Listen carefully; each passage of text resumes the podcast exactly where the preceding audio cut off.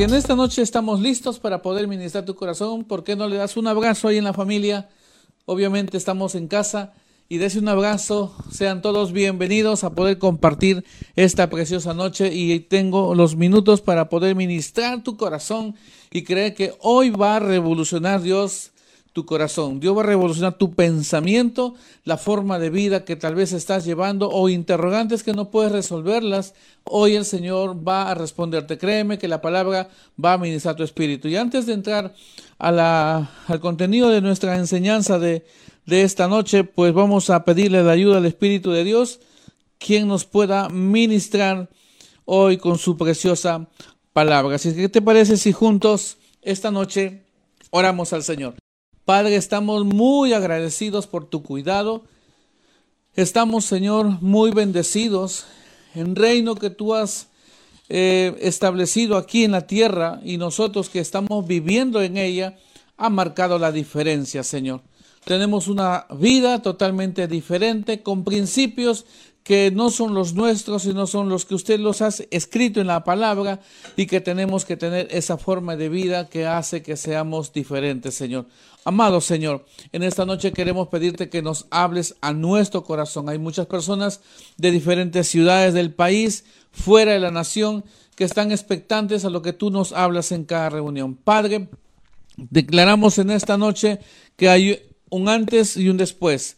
Declaramos que para los que nos están siguiendo siempre de continuo es el siguiente paso, pero sobre todo la vida tuya que esperas que nosotros la entendamos, la desarrollemos y sobre todo la mostremos en este mundo, hoy empiece a manifestarse, Señor, porque somos tus hijos, hijos de un reino que realmente es impresionante. En el nombre de Jesús. Amén y amén. Tengo una buena noticia que decirte. Dios está, créeme, tan desesperado por bendecirte. El deseo de Dios es prosperarte en gran manera. Y con ese deseo que Él tiene, que esa es su voluntad, pues sin duda Él no quiere que exista gente que viva mal. No quiere que seamos pobres, no, tengamos esa pobreza. Ah, en, en la Biblia tenemos en el Antiguo Testamento donde Él habla sobre cómo salir de ese estado de pobreza y Jesús vino a romper la maldición de la pobreza. Y en esta noche quiero, a la luz de la Escritura, enseñarte los principios que rigen en el reino de Dios. Esta es la buena noticia. Los principios que rigen en el reino de Dios que hace que nuestra vida sea diferente. El tema de esta noche, si usted me sigue ahí en su casa y tiene la particularidad de apuntar o grabar los, los servicios, este es el tema. Diferentes para vivir diferentes. Esta es una cultura de reino. Este es el reino mismo el Señor eh, estableciéndolo en nuestra vida. Ahora, cuando hablamos de, de ser diferentes, mm, me asombra mucho ver la Biblia de la forma de vida que tiene para mí, de la forma de vida que también tiene para ti. Desde que hemos venido a Cristo, debemos totalmente haber mostrado una vida que realmente inspire a muchos, una vida que sin duda la gente diga, realmente Cristo está en tu corazón. Recuerda que cuando tú vas por la calle, estás en la oficina o donde tú estés, la gente no, no va a tener que escuchar tal vez porque estás ocupado haciendo tus cosas, pero sí se puede ver. Pueden ver a Jesús en tu vida a través de lo que tú muestras sin abrir tus labios. Mientras estaba escribiendo el mensaje, quiero que en esta noche puedas conmigo seguirme aquí. Tengo tanto material que poder compartirte. Ando, escribe y escribe de lo que el Espíritu Santo habla a mi corazón. Y encontré un error de muchos antes de darte la lectura de, hoy. He encontrado un error que tal vez yo también lo he vivido, seguramente que sí. Pero cuando el reino de Dios entró a mi vida, créeme que revolucionó mi pensamiento, mi forma de vida y empecé a ser diferente. La gente siempre dice, pastores, ¿por qué ustedes son diferentes? Bueno, digo, nosotros no somos diferentes. Lo que pasa es que en reino de Dios es diferente y hace que nosotros seamos diferentes. ¿Me estás entendiendo? Vuelvo a decir, ¿por qué la gente dice que somos diferentes? No es que nosotros seamos diferentes, sino que en reino de Dios hace que tengamos una vida diferente. Y si tú no marcas la diferencia donde tú te encuentras, entonces el reino no está en ti. El reino de Dios, obviamente. Eh, lo que pasa es que el reino natural sigue viviendo en ti. Porque el reino natural, en la cual todo el mundo vive, es un reino muy competitivo, un, reino que sobresale el que, el que tiene dinero, sobresale el que tiene una posición y, en eso radica el éxito de la gente. Pues en el reino de Dios no, no sobresalimos, en el, reino de Dios nos mostramos. ¿Y, ¿Y, cuál es la diferencia entre mostrarse y en sobresalir? es que el, sobresalir tiene que ver con competencia, hasta una competencia desleal. Pero el mostrarse simplemente es ser natural de algo que yo ya soy. Es decir, en reino de Dios en mí. Hay una evidencia. ¿Y cuál es el error de muchos? Escúchame esto. Escribí esto. Caminamos en lo que nuestros ojos ven y hacemos lo que siempre escuchamos de otros y no lo que dicen los principios del reino de Dios. No sé si me estás eh, entendiendo ahora. Error. Caminamos en lo que nuestros ojos naturales ven. Veo lo que pasa allá, yo también quiero. Y, eh, y hacemos lo que siempre escuchamos de otros. Suena muy bueno, se oye expectante, yo también quiero. Pero nos olvidamos de que nuestra vida eh, está rigiéndose a través de principios que determinan el reino de Dios. Esos principios tienen que regir nuestra vida. Entonces yo lo que trato de decirte en esta noche que si tú tienes una vida en Cristo Jesús, realmente tienes una vida en Cristo Jesús, tienes que marcar la diferencia. ¿Y dónde está la diferencia de este reino? Es que no tiene nada que ver con lo que se ve en el mundo natural. Es decir, todo lo que pasa en el mundo sobrenatural, que es en reino de Dios, hecho nuestra vida natural, tiene leyes, tiene principios. Por ejemplo, en la tierra tenemos una ley. Todo lo que uno toma tiene que, que caer. Eso es lo natural. Entonces quiero que, que puedas darte cuenta hoy que si en el mundo natural la ley es así, todo lo que tomas cae, pues, ¿cómo funciona el reino de Dios? ¿Cómo son las leyes? Y te puedo asegurar con la palabra en esta noche que nuestra vida, ojo, nuestra vida es totalmente diferente en el reino de Dios comparada a la vida natural. Por eso es que mucha gente no capta la idea de ser como el Señor quiere que sea. ¿Por qué? Porque vivimos en la tierra, decimos que somos hijos, practicamos un cristianismo equivocado. ¿De qué manera, pastor? No practicamos o no vivimos los principios, las leyes del reino de Dios, sino que estamos en la tierra diciendo que somos hijos de Dios, pero las leyes y, lo que rige nuestra vida son las leyes terrenales, las leyes naturales. Y, y eso no tiene nada que ver con lo que Dios ha marcado la diferencia para ti. Espero que me estés entendiendo en esta introducción que estoy haciendo, que el error de muchos es que nos movemos, caminamos en lo que nuestros ojos ven y hacemos lo que siempre escuchamos de otros y no lo que dicen los principios del reino de Dios. Y aquí viene el sustento bíblico. Estos dos versículos han marcado mi corazón. Créeme que desde que eh, tengo el uso de, razón en la palabra y el Espíritu Santo me mete siempre en estos versículos, ha sido la transformación de mi vida, ha sido la transformación de todo lo que es el ministerio. Eh, muchos nos preguntan, ¿por qué pastores ustedes son así? Yo les digo, ¿cómo así? ¿Qué, tengo que...? No sé, es que no necesita hablar mucho, se nota. Hay una expresión diferente. Eh, en lo que hacen en redes sociales, en sus transmisiones, en, todas las cosas, son detallistas, son eh, personas que andan marcando una pauta y, créeme que inspira. Yo digo, simplemente así somos. Pero como lo lograron.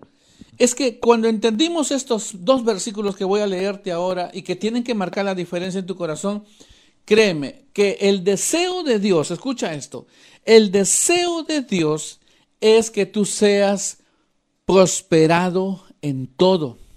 Dios no quiere ver gente pobre, el deseo de Dios es que todo el mundo prospere. Es más, Él quiere que tú y yo tengamos sus riquezas, que vivamos con esas bendiciones en nuestra vida, que tengamos el dinero, que tengamos los recursos. Pero ¿cuál es el problema entonces? Lo que Dios no quiere es que tú y yo andemos codiciando, andemos deseando lo que otros tienen. Ahí está el problema. Entonces cuando deseamos lo que otros tienen, cuando queremos hacer lo que otros hacen y no hacer lo que tiene que el reino de Dios hacer en nosotros, es que el reino de Dios todavía no está en nuestra vida. Eso se llama religión.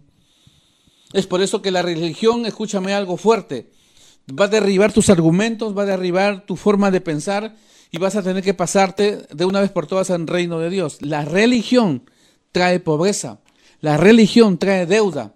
En reino de Dios trae prosperidad.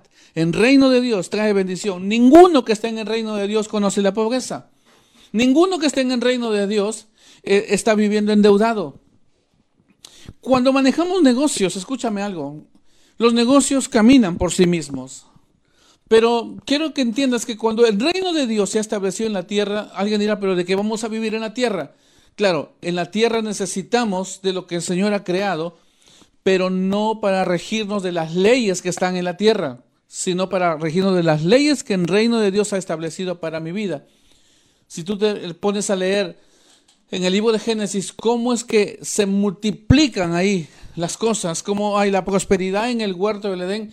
Cada uno daba su semilla, cada, daba, cada uno daba perdón, su fruto y que generaba el mismo árbol dando otro árbol del mismo, de la misma semilla y no necesitaba prestarle al otro árbol porque cada árbol tiene una semilla que nuevamente tiene que pasar el proceso de germinación para luego salir en el siguiente árbol y volver a dar fruto. Y todo eso se llama procesos y todo eso se llama tiempos a las cuales nosotros no queremos pasarlos. Nosotros queremos saltearnos esas etapas y sacar de acá, sacar de allá, sacar del otro y uno termina en total ruina y pobreza y endeudado por todo lado. ¿Por qué? porque el reino de Dios aún no está en tu corazón. Quieres ser parte del reino, dices que eres del reino de Dios, pero lo que evidencia que tú eres parte del reino de Dios es que los, los principios, las leyes del reino de Dios están en tu vida. Pero yo digo que soy del reino de Dios y camino opuestamente, los resultados son otras de las que no no, no eran las que estabas esperando, es que la religión o las leyes de la tierra, las leyes de, prosperidad terrenal, son las que estás practicando. Entonces eso te tiene abrumado y quiero en esta noche ayudarte con dos versículos que nos van a transformar la mente. Quiero que leas conmigo, si puedes escribir o abrir tu dispositivo móvil, Colosenses capítulo 1, versículos 12 al 13. Qué impresionantes versículos. Estos han transformado mi corazón.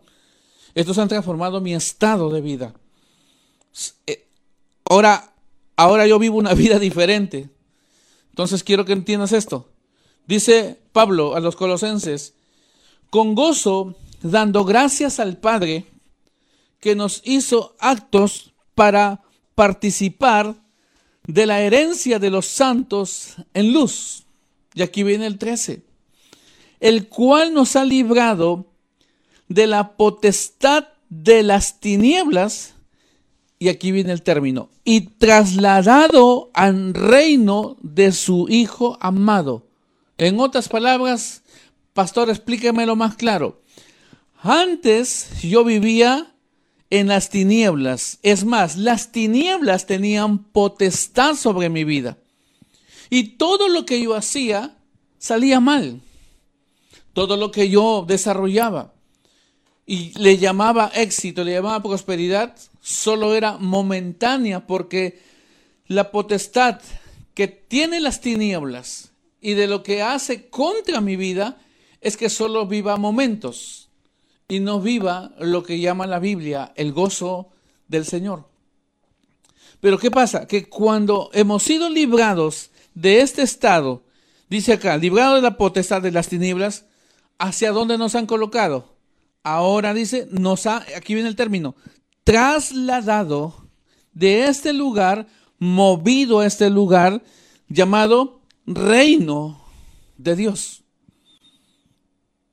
De este lugar, tinieblas, ahora llamado a un lugar del reino. En las tinieblas habían leyes. ¿Qué ley? Si, si queremos hablar en esta noche de algunas cosas puntuales, por ejemplo, de nuestra economía, ¿cuáles son las leyes que rigen tu economía? ¿Las de la tierra o las del cielo? Hay una economía celestial, escucha esto, hay una economía celestial y hay una economía terrenal. ¿Cuál es la que tienes? Porque si tienes la economía celestial, ojo, no solo es dinero. Si tienes la economía terrenal, entonces ahí vamos a explicar algo que habla el apóstol, donde él explica literalmente que muchos aman el dinero. Quiero que escuches esta palabra. Pablo dice a Timoteo, es verdad que dedicarse a Dios es una manera de ganar mucho, pero en el sentido de vivir contento cada uno con lo que tiene. Cuando llegamos al mundo, no traíamos nada. Y cuando morimos, no poseemos o, o no podemos llevar nada. Versículo 8 dice, por eso, si tenemos alimentos y ropa, podemos darnos por satisfechos. Y el problema empieza, los que quieren ser ricos caen en la trampa de la tentación, empiezan a tener deseos descabellados que los perjudican, esto los hunde en la ruina total. ¿Cuál es la ruina total? Aquí viene el versículo 10. El amor por el dinero causa toda clase de males por querer tener más y más dinero, y algunos se han desviado de la fe y se han causado gran sufrimiento. No dice sufrimiento, dice gran sufrimiento. Pastor, explícame esto. Traducción. Lo que está diciendo Pablo es que el dinero no es el problema. Dios no puso dinero en nuestras manos para perdernos. Usted y yo debemos tener finanzas en nuestras manos. Debemos tenerlas. Porque con ella tenemos que sostener, sustentar, bendecir, tenemos que comprar. Pero el problema es que cuando ese dinero pasa de una faceta a otra y se convierte ahora en que yo amo a ese dinero, empieza a ser una raíz de todos los males. Es decir, vives para trabajar nada más porque quieres tener dinero. Y si quieres hablar principios del reino de Dios, yo quiero en esta noche preguntar, ¿cuáles, ¿cuáles son los principios que rigen tu economía? ¿Cuáles son los principios del reino de Dios que manejan tu vida? ¿Cómo puedes marcar la diferencia de entre un lugar en otro lugar? ¿Cómo la gente puede decir que realmente tú eres un cristiano, que eres un hijo de Dios? ¿Porque tienes dinero? ¿Porque lograste posiciones? No, es que la Biblia dice que eso no es prosperidad. Ahora, viene otro punto más, más relevante todavía. Si quieres ir algo más fuerte, 2 Corintios 8, versículo 9, habla de, de la pobreza en la cual nosotros vivíamos antes. Tú y yo éramos pobres. Sin Cristo éramos pobres. Te voy a explicar antes de leer este versículo. En el Antiguo Testamento habla Dios de cómo la gente podía ser bendecida. Deuteronomio 26, Deuteronomio 28, habla de cómo en el antiguo tiempo, en la ley, se podía ser próspero a la manera de Dios. Y él estableció que se le tenía que dar el diezmo, se tenía que cuidar las primicias, se tenía que cuidar de todo lo que uno tenía, darle lo que le correspondía al Señor en el antiguo tiempo y, todos tenían que acercarse. Y llega un momento donde el Señor le dice en, el capítulo 28, eso está en el 26, ahora en el 28 dice, de lo que implica cómo ser bendecidos. Y, de, y si no, tú no obedeces, pues la maldición viene sobre ti.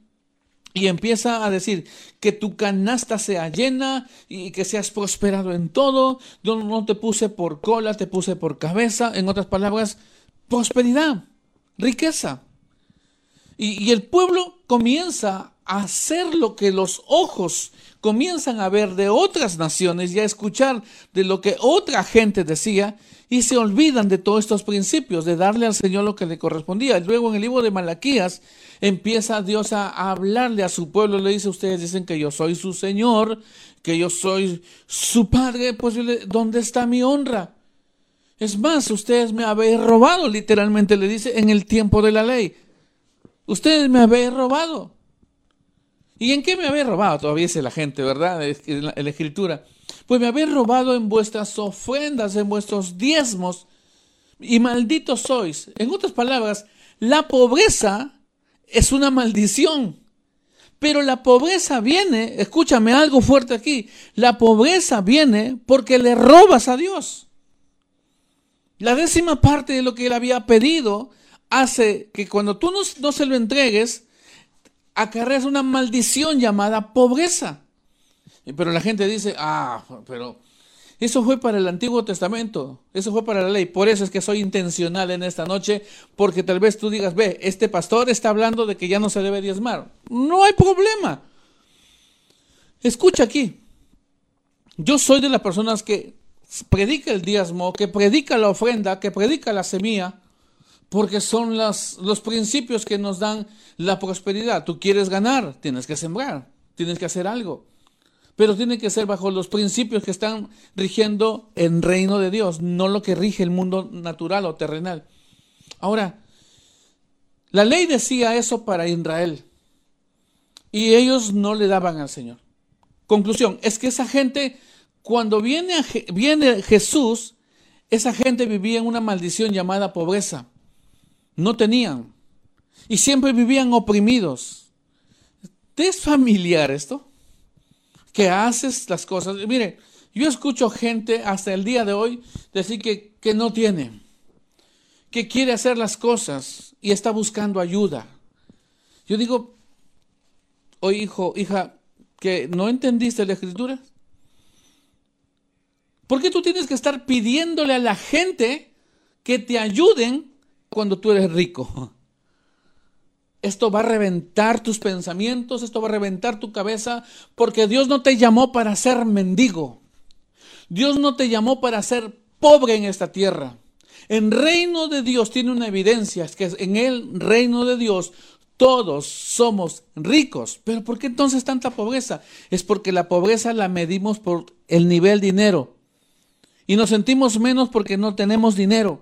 Y porque no tenemos dinero no podemos invertir. Y porque no tenemos dinero no podemos comprar. Y porque no tenemos dinero no puedo tomarlo de aquello.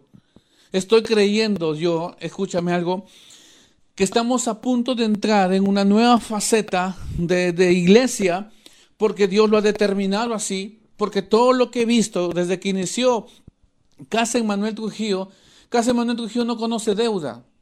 Desde que inició el propósito, el plan de Dios con esta iglesia y todo lo que hemos adquirido ha sido a base de fe, más fe, más fe y fe. ¿Sabes cuál es la moneda del reino de Dios? ¿Te has preguntado alguna vez si la moneda en el Perú es el sol, en Estados Unidos es el dólar, en Europa es el euro? ¿Cuál es la moneda del reino de Dios? La moneda del reino de Dios se llama fe. Y por cuanta fe tengas, los recursos también estarán en ti. ¿Por qué no tengo? ¿Por qué soy pobre?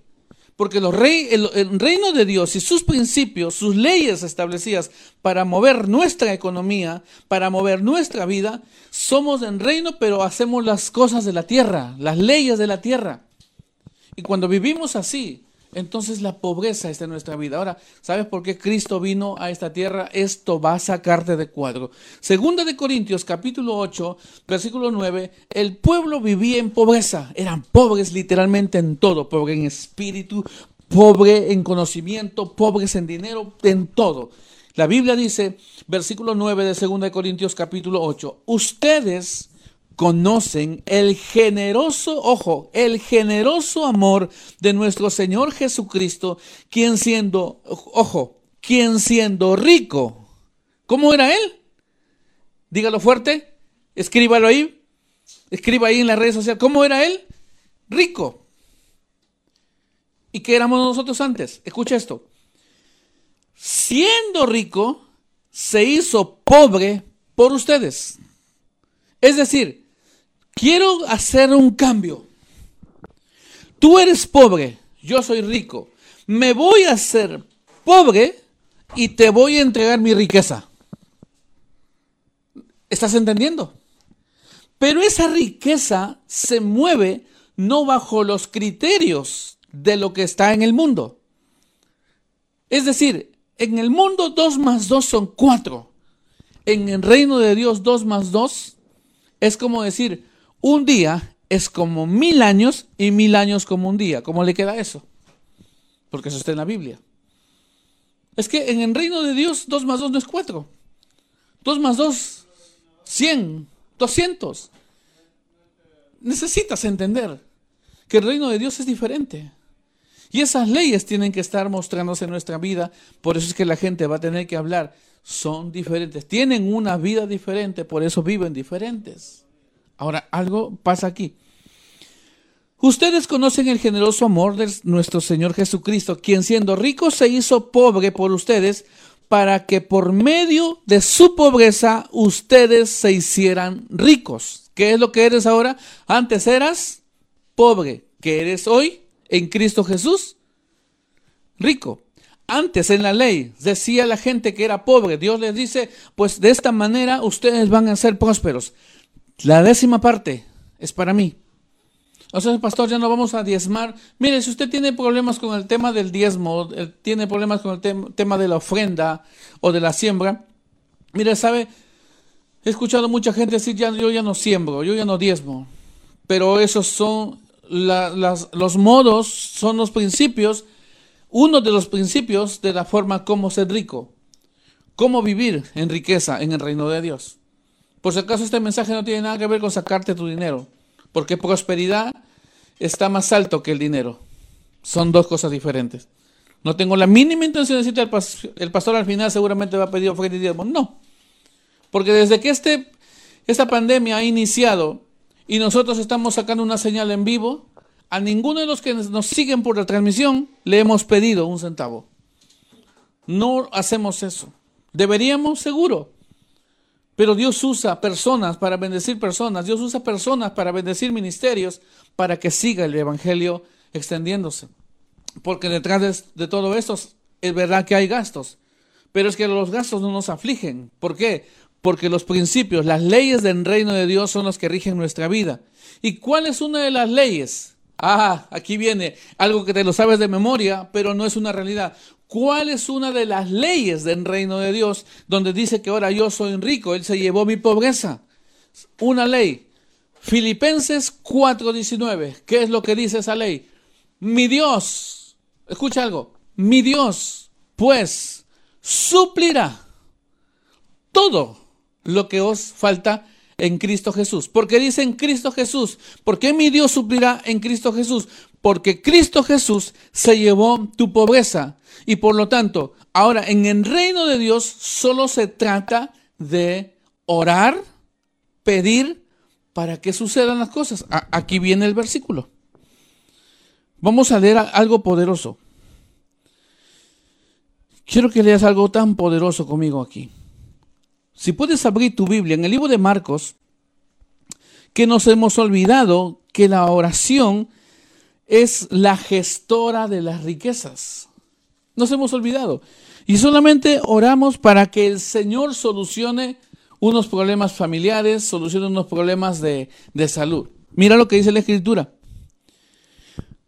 Marcos capítulo 11, versículo 22. Respondiendo Jesús les dijo, primera ley, Primera ley del reino de Dios. Tened fe en Dios. Primera ley. ¿En qué tienes fe, hijo? ¿En qué tienes fe, hija? Tú sales a trabajar y dices, hoy tengo fe que voy a tener un buen día. Hoy tengo fe en el talento que tengo y voy a producir más. Y, y te sientes tan confiado en tu habilidad, pues tu habilidad lo que más te va a traer, según lo que hemos leído en Timoteo, es sufrimiento. Eres muy talentoso en todo lo que haces, pero eso te va a traer sufrimiento. Porque la escritura dice, la primera ley es, Marcos 11, 22, nunca lo olvides. Primera ley del reino de Dios. Tened fe no en ti, no en ese certificado o ese título que, que te costó cinco años de estudio, no en esa habilidad que tienes para hacer las cosas, o, o en el dinero que tienes guardado en el banco, o que te hace sentirse bien. No debes tener fe en eso, porque eso lo, lo, va, lo va a corromper, lo va a dañar todo lo terrenal, porque todo lo terrenal perece. Entonces, ¿en quién tiene que estar mi fe? Mi fe, la ley número uno es tener fe en Dios. ¿Tienes fe? Si me dices sí, entonces, ¿por qué estás pobre? ¿Por qué andas como mendigo? ¿Tienes fe? Te lo vuelvo a repetir. Usted que me está siguiendo, hombre y mujer, eh, por la pantalla. ¿Tienes fe? ¿Por qué vives pobre? ¿Por qué tienes esa forma de vida? ¿Pero cuál vida, pastor? Porque eres un mendigo, porque eres una mendiga. Que andas extendiendo la mano como el de la, de la puerta de hermosa, esperando que le den oro, esperando que le den la plata. Este, esperando que alguien me dé. Hoy tiene que romperse esa maldición de pobreza, hoy tiene que romperse ese espíritu, porque Dios no te hizo para que vivas como un mendigo. David ya lo había proclamado en el tiempo de la ley. Joven fui y he envejecido y no he visto justo desamparado ni su descendencia que mendigue pan. Yo te pregunto a ti, ¿por qué tú andas mendigando? ¿Por qué tú andas pidiendo? ¿Por qué tú abres la mano para que alguien te dé? ¿Sabes para qué se debe abrir la mano, mijo? La mano se abre para dar. ¿Dónde está la otra ley? La otra ley es que si el número uno es tener fe en Dios, esta es la segunda ley. En el dar está mi bendición. En el dar está mi tener. Segunda ley. ¿Cuánto das? ¿Cuánto le das al Señor? ¿Cuánto das para la obra? No, pastor, ahí sí nos metemos en problemas. Pero yo te recuerdo, para que seas rico en el Señor, Él lo dio todo, dio a su Hijo. ¿Cuánto das? La segunda ley es que tú y yo tenemos que dar, porque el, el dar es nuestra fuente. ¿Quién es nuestra fuente? Nuestra fuente es Cristo Jesús. Yo tengo que ser como Él, porque Él lo dio todo. Si tú estás mirando que las leyes de este, de este reino al cual tú y yo vivimos deben estar marcando la diferencia en mi vida, entonces tú debes estar en otra posición. Tu billetera debe estar hablando, tu casa debe estar hablando, tu vida debe estar hablando. ¿Por qué crees que hay tanta gente reclamando? ¿Por qué tanta gente critica? Porque alguien prosperó, porque alguien tiene, porque alguien avanza acá, porque ya le regalaron acá, porque ya tiene el carro del año. Bueno, hijo, ¿y a ti qué? El que lo ha entendido puede tener el carro del año, como puede tener la hermosa casa, y su corazón sigue siendo el mismo de siempre, simple y sencillo. Porque estamos en esta tierra para demostrar que somos ricos en el Señor. ¿Por qué tienes que vivir mal? En el nombre de Jesús, yo declaro que en esta noche alguien está siendo libre de la maldición de ser mendigo, de estar extendiendo tu mano para que alguien te ayude, de estar extendiendo tu mano para que alguien te ayude a levantar el negocio, de extendiendo tu mano para que alguien te ayude a completar un trabajo de lo que has iniciado. No, quiero que vivas la ley que está escrita, tened fe en Dios y si quieres lograr que eso que estás construyendo, eso que estás haciendo funcione, aquí viene lo que tiene que romper tu pensamiento, empieza a dar. Empieza a dar. No tengo, pastor. Es que esa es tu realidad. El decir no tengo, no sé qué dar, esa es tu realidad. No eres del reino, dices que eres del reino, pero lo que a ti te gobierna son las leyes del reino natural. Si a ti te gobernara las leyes del reino de Dios, toda tu vida vas a ser bendecido para poder bendecir. Por eso es que la gente anda extendiendo la mano. Y por eso es que te dije este mensaje iba a ser tan radical y te iba a poner los pies realmente donde tienes que estar porque necesitamos ser una iglesia que influye, una iglesia que inspira, no una iglesia que se contagia con lo que hace el mundo y donde a veces el mundo parece ser más próspero, tiene mejores cosas y las iglesias con un bombo, con una guitarra de palo, y nos decimos, es que esa es nuestra humildad y el Espíritu de Dios así nos toca. ¿Por qué? ¿Por qué los conciertos cristianos a veces son de bajo nivel en calidad? Somos muy buenos en la unción, somos muy buenos en el talento, pero no tenemos los equipos que realmente uno debe tener. ¿Por qué en el mundo los mejores escenarios, los mejores instrumentos, los mejores sonidistas? Pues yo declaro en el nombre de Jesús que después de esta noche los mejores sonidistas están en, la iglesia, los mejores músicos están en la iglesia, los mejores, los mejores están en el reino de Dios. Por eso es que lo escogieron a David. Porque David marcó la diferencia aún con gente que no lo pasaba como sus hermanos. Y aún en medio de animales que él pastoreaba, las ovejas lo entendían, porque se atrevió a escribir uno de los salmos tan hermosos y poderosos que implica reino. Jehová es mi pastor y nada me faltará. Eso a veces es un concepto en nuestra vida. ¿Está cambiando tu forma de pensar, mi hijo? ¿Vas a seguir pidiendo? Mira, sería bueno mejor que tú empieces a llamar a alguien para bendecirlo. Deja de llamar a alguien para que te bendiga. Deja de llamar a alguien para que te diga, necesito esto. Tú no necesitas estar pidiendo. A ti te van a pedir. No te olvides de eso. Segunda ley, debes hacer esto, dice la escritura. Debes tener fe. Segunda ley, debes dar en todo lo que haces. Esa es una segunda ley. Tercero, escucha algo. Porque de cierto os digo que cualquiera que dijese, dijere a este monte, quítate y échate en el mar, y no dudare en su corazón, sino que creyere que será hecho lo que dice, lo que diga, le será hecho. Versículo 24. Por tanto, os digo que todo lo que pidieres, aquí está la otra ley. Si estas leyes están en tu corazón, rigiendo a partir de ahora, yo tengo una iglesia que es próspera y bendecida. Pastoreo una iglesia prosperada. Una iglesia que está creyendo que podemos mañana tener un local más grande del que estamos teniendo. Una iglesia que su, tecnología sigue avanzando. Pero cuando tú empiezas a cerrar tu mano y decir no se puede, no tengo, no rigen las leyes del reino de Dios. Anota las leyes. Anota las leyes. Primera ley, debes tener fe en Dios. Segunda ley, tu dar es tu fuente. Tercera ley dice, todo lo que pidieres orando, creed que lo recibiréis y os vendrá. Escúchame, hijo. La oración es para que se nos entregue lo que necesitamos. La oración es, dice aquí, pedid orando, creer que lo recibiréis y os vendrá.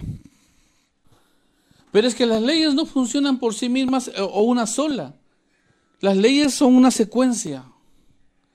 Entonces estamos creyéndole a Dios que en esta noche vamos a marcar la diferencia. Estás creyendo que en esta noche vamos a ser diferentes. ¿Cuál es? Estoy por, por terminar el mensaje de esta noche. ¿Cuál es la ley o las leyes que rigen tu economía? ¿Qué leyes gobiernan tu vida?